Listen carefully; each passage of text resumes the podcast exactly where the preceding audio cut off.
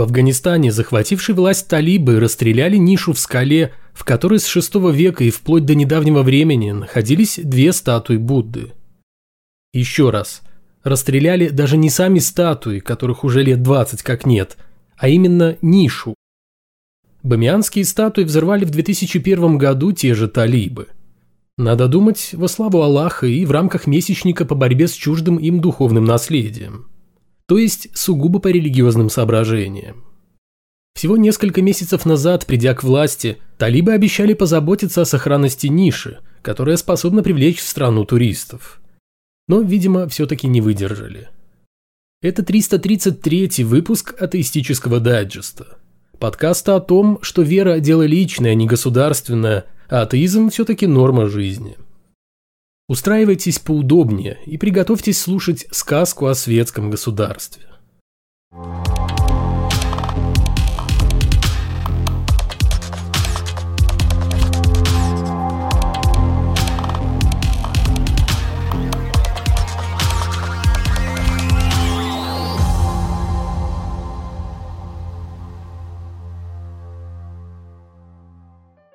одном светском царстве, в одном светском государстве жили-были служители культа.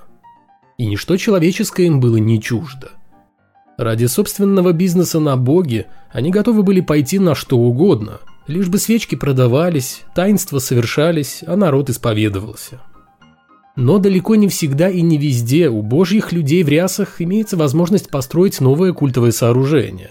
Несмотря на тесный симбиоз с притворяющимися верующими чиновниками – а потому приходится идти на различные ухищрения.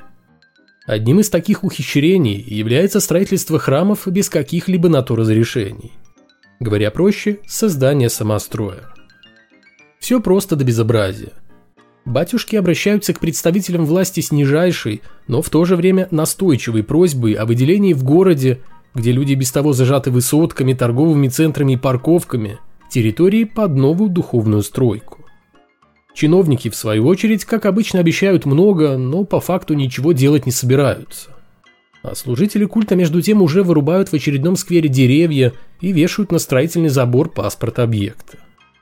В этот самый момент на сцене всего этого урбанистического спектакля под названием «Битва за сквер» или за храм, все зависит от того, как смотреть на сложившуюся ситуацию, выходят ошалевшие от наглости божьих прислужников простые обыватели – в большинстве своем они не против верить в Бога, но только не с такими поводырями, которые только и норовят что отобрать у города едва ли не последний сквер в районе. И начинается долгое сражение добра с духовностью. Увы, для горожан обреченное на поражение с самого своего первого дня. Потому что батюшек не остановит даже то обстоятельство, что их новенький храм – это незаконная постройка, ибо разрешение на строительство, в общем-то, им никто не давал – Скоро сказка сказывается, да не скоро дело делается. В 2014 году в Левенцовском районе Ростова появился православный храм имени Сергия Радонежского. Тут впору ликовать и праздновать, так как далеко не каждый новый микрорайон может похвастаться духовной точкой для связи с Господом.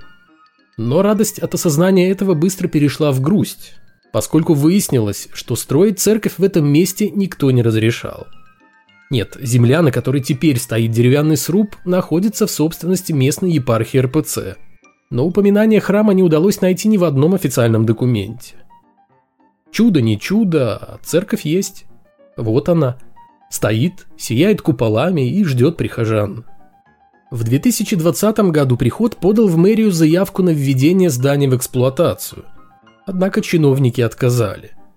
Ничего не знаем, дескать, никто храм строить не разрешал служители культа пошли в суд. Не в божий, а в земной, который решил, что деревянное здание не угрожает жизни и здоровью тех, кто собирается в нем молиться. Ну а то, что самострой, ничего страшного. Речь-то, в общем-то, о благом деле. Это ж церковь. Не надо батюшек обижать.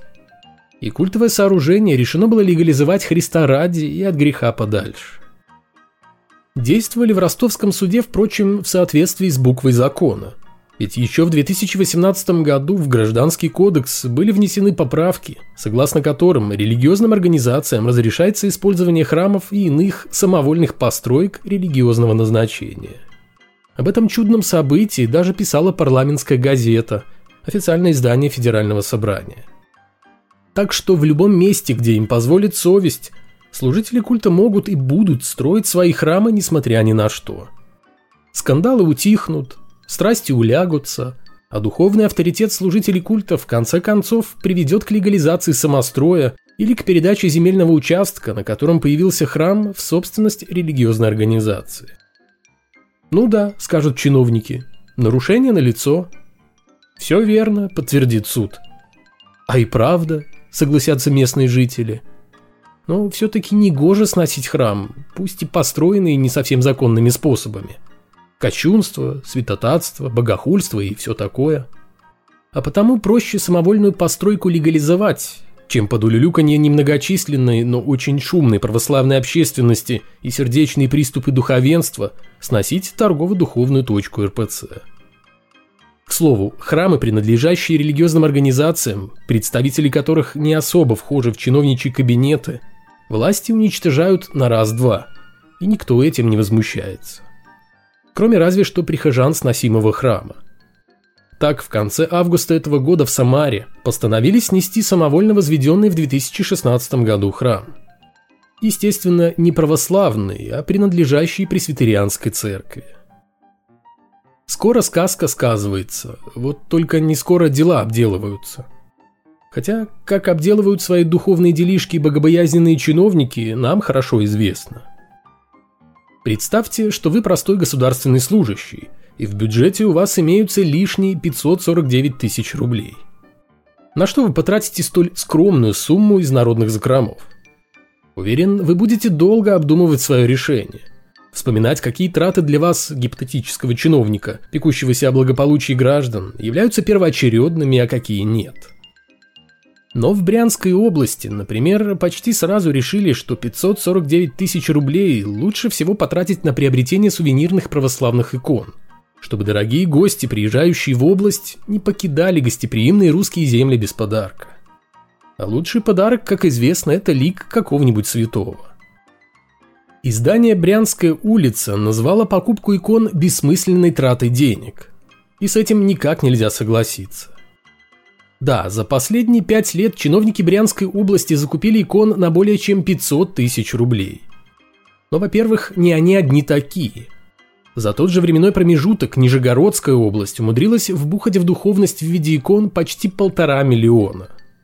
А во-вторых, икона – это не только эффективное оружие от всякой бесовщины, но и действенное средство против безбожников, коих в последнее время развелось несметное множество, и все они спят и видят, как очернить православие и богохульствовать самыми изощренными способами. Любопытная деталь. Власти Нижегородской области при проведении закупок отдают предпочтение иконам с изображениями таких персонажей религиозной фэнтези, как Николай Чудотворец, Богоматерь, Серафим Саровский и Святой Макарий Желтоводский. Так или иначе, закупаются иконами почти все регионы, что может свидетельствовать о существовании спущенной самого верха богоугодной разнарядки на приобретение продукции, принадлежащей РПЦ компании Софрина – изготавливающий церковный и прочий религиозный мерч. А то, что чиновники приобретают иконы в подарок именно у Софрина, лично у меня нет никаких сомнений. Очень сильно удивлюсь, если это окажется не так. А скорее всего это именно так. И потому массовая скупка икон – это еще одно доказательство того, что власть в светском государстве не напрямую, но тем не менее спонсирует РПЦ – хотя ее адепты и любят твердить на каждом углу о том, что храмы живут исключительно на пожертвования.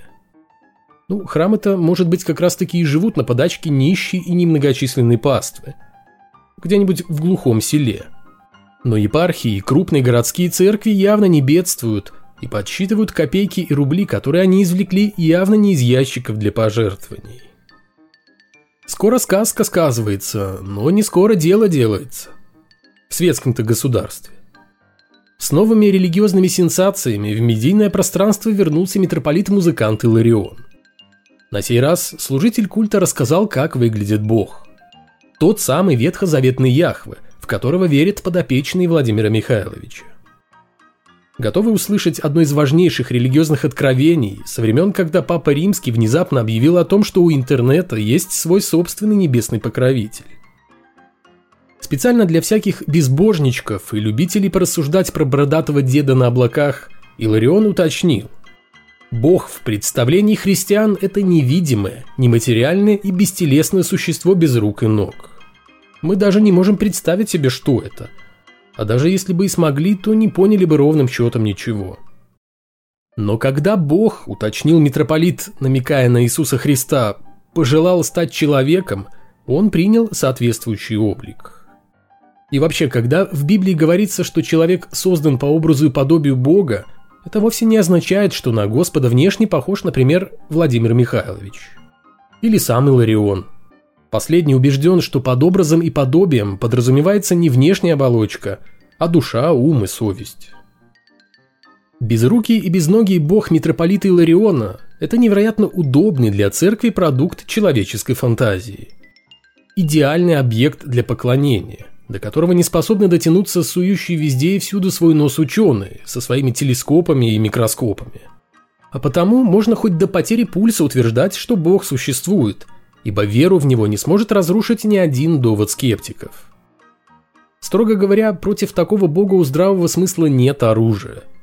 Что бы ни сказал скептик, у верующего человека всегда будет лазейка в виде тех самых качеств Создателя, какие перечислил православный митрополит невидимости, нематериальности и так далее. Неощутимый и неосязаемый Господь – это тот самый легендарный невидимый чайник Рассела, который будто бы вращается вокруг Солнца и существование которого в силу его характеристик никто не может опровергнуть.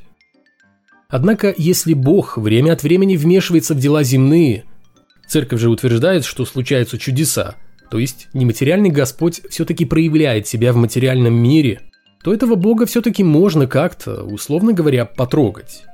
Или, во всяком случае, определить, что он есть. Но тут-то на пути любого теолога и встречается лужа, в которую он обязательно садится при любых обстоятельствах. Так что либо Бог ни во что не вмешивается, и церковь как минимум заблуждается насчет чудес, а в некоторых случаях даже вводит в заблуждение и откровенно лжет, либо Создатель существует, но нам еще не удалось его вычислить. Или же он ни во что не влезает и никак себя не проявляет, потому что отсутствует. Пока эти три варианта вполне равносильны, но лично я склоняюсь к последнему из них. Между тем, в некотором царстве, в некотором государстве у главы ростовской епархии РПЦ митрополита Меркурия приключилась беда – Высокопоставленный служитель культа совершенно неожиданно для самого себя столкнулся с суровой реальностью, в которой, как выяснилось, не так уж много места отводится вере в Бога. Суеверные в большинстве своем, но далеко не всегда верующие граждане, празднуя День народного единства, совпавший с праздником Казанской иконы Божьей Матери, предпочли посвятить свое свободное время походу на продуктовый рынок, а не посещению кафедрального собора. Меркурий посетовал на то, что люди могут говорить красивые и правильные слова, но за ними, к сожалению, не стоит ни конкретных дел, ни веры, ни убеждений, ни надежды. А если даже мы и собираемся сделать что-то хорошее, продолжает митрополит, то делаем это не вспоминая ни о Боге, ни о Божьей Матери, которая, между прочим, собрала народ в годину смутных волнений и даровала русским людям силы. День выходной, а храм полупустой – что это, страх заразиться или нечто иное? Задается вопросом митрополит. Но нет, тут же отвечает он сам себе. Если бы так, то мы не наблюдали бы огромное стечение людей сегодня же на рынке, что находится по соседству. В общем, грустно и обидно и служителю культа от того, что народ в церковь не зашел и пожертвования не оставил, и религиозным персонажам, которые сил выбиваются, чтобы покровительствовать россиянам – они вот так вот некрасиво поступают. Хотя решительно непонятно, почему служитель культа впал в уныние. Ведь полупустой православный храм не на Пасху и Рождество, когда можно сытно набить брюхо, это вполне себе привычная картина повседневной жизни России и соседних с ней стран, где религия РПЦ хвостом следует за локомотивом государственной политики. К тому же православных церквей настроили столько, что вся и без того немногочисленная паства бородатых проповедников растворилась в храмах шаговой доступности. Отчего катастрофическая ситуация с количеством прихожан в РПЦ стала еще более заметной. Злиться из-за того, что в праздник Казанской иконы Божьей Матери почти никто из верующих не пришел на фан-встречу с Богом и его земными прислужниками в рясах, имело бы смысл в некоронавирусные времена и еще в том случае, если бы в другие дни и во время других религиозных праздников народ бы валом валил в храмы и сносил церковные ограды в надежде хоть краешком уха услышать звуки религиозной службы. Но служителям культа давно пора привыкнуть к тому, что их паства – это во многом и чаще всего люди очень суеверные и невероятно далекие от понятия верующие. Надеюсь, служители культа, предлагающие людям кастрированную психотерапию в виде религиозных проповедей, понимают разницу. А то долго ли, коротко ли в Волгограде местная журналистка возмутилась тем, что новопостроенному собору Александра Невского, который, как она считает, уже стал символом города – с батюшками повезло, а вот с паствой не очень. В том смысле, что и количество, и качество верующих хромает на обе ноги. Да еще и ко всему прочему, в храм время от времени заходят всякие праздно шатающиеся во Христе, которые шныряют туда-сюда и на чувства молящихся не обращают внимания. И не просто шныряют, а шныряют, прости господи, в обтягивающих штанах, мини-юбках и самое страшное, с непокрытой головой. Просто страх и ужас – вот и получается, что с таким отношением к людям скоро пороги храмов будут обивать только полудурковатые юродивые и шипящие на всех бабки-смотрительницы. Как говорится по такому случаю в сказках, сколько веревочки не виться, а конец-то будет –